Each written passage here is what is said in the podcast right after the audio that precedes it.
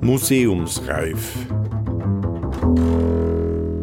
Der Podcast des Gemeindemuseums Absam, Folge 37.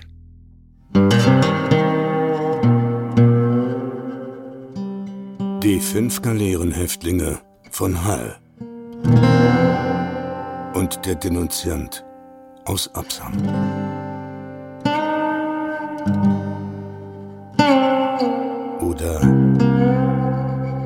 Das Antlitz der Technophobie in Tirol.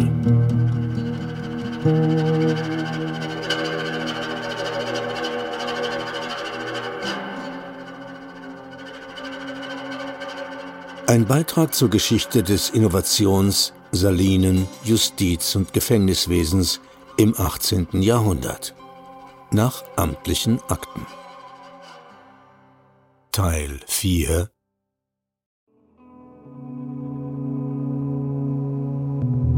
Die einzige Wache befand sich drei Stiegen höher, hatte übrigens keine andere Aufgabe, als die Stunden anzuschlagen.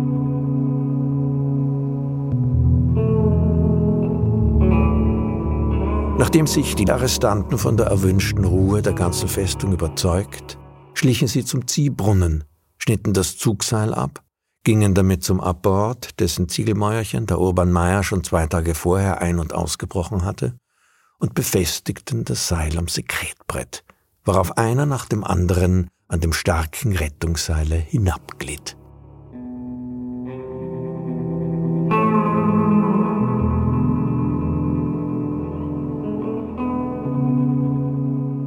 Über die letzte Schlossmauer, welche unten um den Felsen herumlief, half ihnen ein, glücklicherweise gerade auf dem rechten Platze gepflanzter Obstbaum.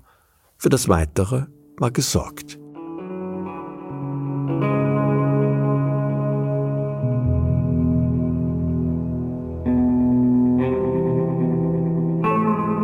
Auf dem Schlosse wurde das Verschwinden der Haller ungefähr vier Stunden vor dem Tag von dem Soldaten welcher vor der Ablösung der hoch oben im Schlosse postierten Schildwache noch auf den Abort gegangen war, entdeckt. Der Mann schlug Lärm und weckte den Kommandanten, welcher sofort Expressen nach verschiedenen Richtungen abgehen ließ, um die Echapierten wieder einzufangen. Nach Ala und Innsbruck wurden eigene Stafetten repetiert. Bei der Untersuchung der Keuche fand man nichts als die Spitze einer Schweinsfeder. Alle die auf dem Schlosse zu Rovareto erhaltenen Begünstigungen, insbesondere auch die reichliche Bezahlung sowie das Hinausschieben der weiteren Reise, wurden durch die in der Folge aufgenommene Untersuchung auf den Grafen von Wicker in Innsbruck als Quelle zurückgeführt. Ein ausgesprochener Gegner der neuen Salzpfanne blieb er auch in der Folge ein treuer Anhänger der Parteisache und ein Gönner und Protektor der bei der Pfannhausaffäre unglücklich gewordenen Haller. Derselbe hatte sich sogar der Hoffnung hingegeben, für die Verurteilten einen Pardon zu erwirken, ließ dies auch den fünf Hallern zu ihrem Troste durch den ihm unterstehenden Zollgegenschreiber Marinelli in Rovareto mitteilen und zugleich sagen, dass, falls eine Begnadigung nicht eintreten und ihre weitere Abführung dekretiert würde, sie noch rechtzeitig durch gute Leute gewarnt werden sollten.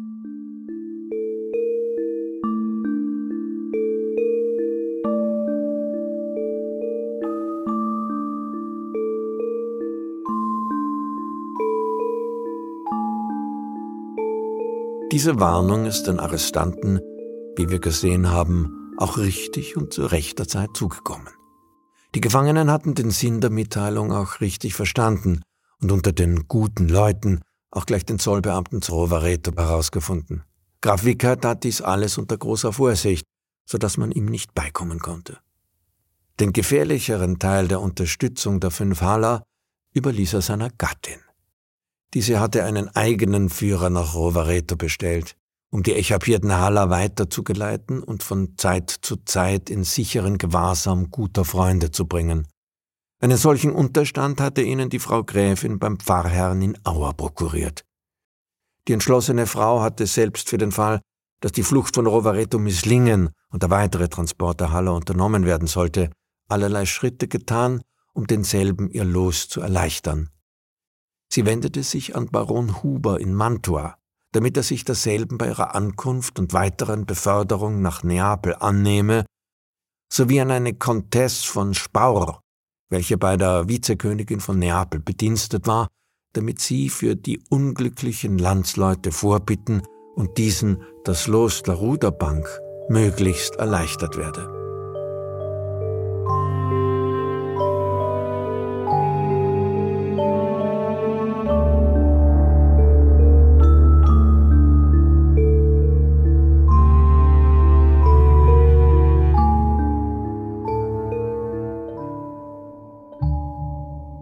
Die fünf echapierten Haller reisten geistlich und leiblich gestärkt von Auer weg. Über Bozen und Meran nach Passaya, wo sie bei einem befreundeten Wirt ein paar Rasttage hielten und dann über den Jaufen und Brenner ins Inntal. In dem eine Stunde von Hall entfernten Dorfe Rinn, wo sie am 14. oder 15. Oktober eintrafen, ließen sie sich im Vertrauen auf Gott und den Grafen Wicker ruhig nieder, ließen ihre Weiber und Verwandten von Hall kommen und feierten ein glückliches Wiedersehen. Der Vater des Urban Meyer war Bauer in Rinn und in seinem Hause machten sich alle fünf Flüchtlinge bequem. Tags nach ihrer Ankunft schickte der alte Meyer seinen zweiten Sohn nach Innsbruck, um dem Herrn Grafen von Wicker die Ankunft seiner Klienten zu melden und weitere Ratschläge einzuholen. Graf Wicker welcher amtlich schon erfahren hatte, dass die fünf echapierten alten Pfannhäusler glücklich in Rinn eingetroffen seien, ließ ihnen sagen, sie sollten sich nicht lange in Rinn aufhalten, denn schon mache man Anstalten, sie auszuheben.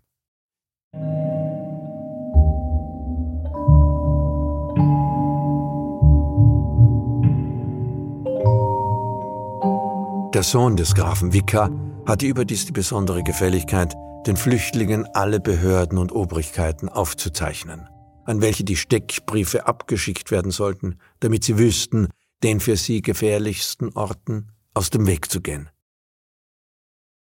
Die fünf Haller machten sich in der Tat des andern Tags auf und überschritten bei Volders die Brücke, um auf das linke Innufer zu gelangen. Ihr Plan war, nötigenfalls über den Riss nach Bayern zu entkommen. Die Behörden waren inzwischen nicht untätig geblieben, entwickelten vielmehr den größten Amtseifer. Die geheimen Räte zu Innsbruck fanden nämlich das so unvermutete Faktum der Echapierung der fünf Delinquenten von einer sehr großen Nachdenklichkeit und beiwaltenden Importanz. Sofort gingen strenge Befehle an das Salzmeieramt nach Hall ab, dieser Linie auf alle Weise zu sichern. An den Haller Stadtmagistrat schrieb die Regierung, es seien neue Unruhen zu befürchten, da die entwichenen Pfannhäusler sich mit ihrem Anhang in Verbindung setzen könnten. An das Militärdirektorium wurde der Auftrag erteilt, von dem regulierten Landbataillon eine erkleckliche Mannschaft sofort nach Hall marschieren zu lassen. Nach Rovereto aber wurde eine Kommission abgeschickt, um über die Echapierung der fünf Haller die strengste Untersuchung vorzunehmen. Um die ausgerissenen fünf Pfannhäusler wieder einzubringen, wurden an verschiedene Ämter und Behörden des Landes die strengsten Weisungen erteilt und zugleich nach allen Seiten der gedruckte Steckbrief verteilt, den wir schon seines merkwürdigen Stils wegen mitzuteilen für würdig erachten. Er lautet Deskription der in vermerkten fünf Delinquenten. Martin Schmidlechner oder der sogenannte Malchus, ist ein großer, langer Mann von hagerem schwarzen Angesicht, schwarzen Bart, gestutzte schwarze Haar, mit einem spitzigen Kopf und sprotzeten Augen. Urban Meyer oder der sogenannte Blattschneider ist ebenfalls ein großer dicker Mann, wohl besetzt und korpulent, weiß von Angesicht, rot und weißlichtem Rätselbart, braunlichte und mehr weißlichte kurze Haar stark von Person, mit einer hohen Stirn auch, fettbraschletten Angesicht und großem Kopf. Thomas Kolb, lang von Person, mittelmäßiger Dicke, braunlecht kurze Haar mit einem lichten Rätselbart. Dionys Zwerger, kurz von Person, braunlechte Haar und nicht sonders dick, braunlechten Bart. Franz Kogler, ein mittermäßiger Mann, nicht sonders dick und etwas glatzkopfig, mit einem schwarzlechten Rätselbart und schwarzen Haaren.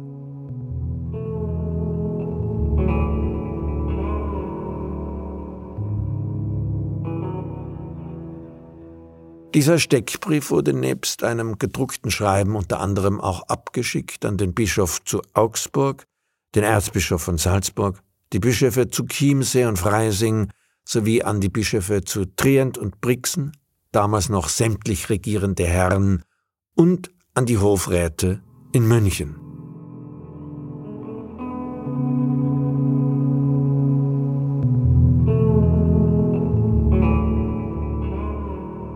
Auch das neue Institut der Rumorknechte, der Denunzianten, welches an die Stelle der Scharwache getreten war, sollte seine Kunst an den Haller Galioten erproben. Es wurde deshalb in Wien die Erlaubnis nachgesucht, den Rumormeister Christoph Lechleitner mit neun oder zehn Rumorknechten unter Anführung der Landesgerichtsobrigkeit von Sonnenburg zur Aufsuch und Altrapierung der Delinquenten gebrauchen zu dürfen.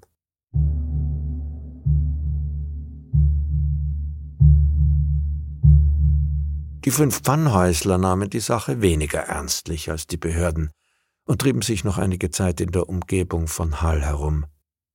Die tröstlichen Nachrichten, die sie neuerlich vom Grafen Wicker erhalten hatten, bewogen sie, die weitere Flucht zu verschieben.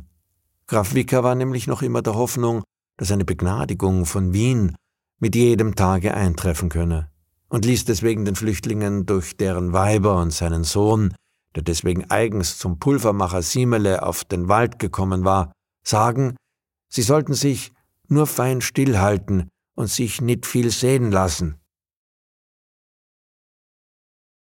Wicker wollte sogar wissen, dass in Wien eine neue Kommission zur Untersuchung der Haller Affäre ernannt worden sei und nach Hall geschickt werde.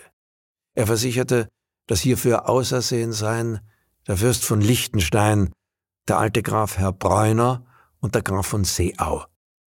Es scheint demnach, dass die Gegner des neuen Pfannhauses noch immer tätig waren und selbst in Wien ihren Anhang hatten.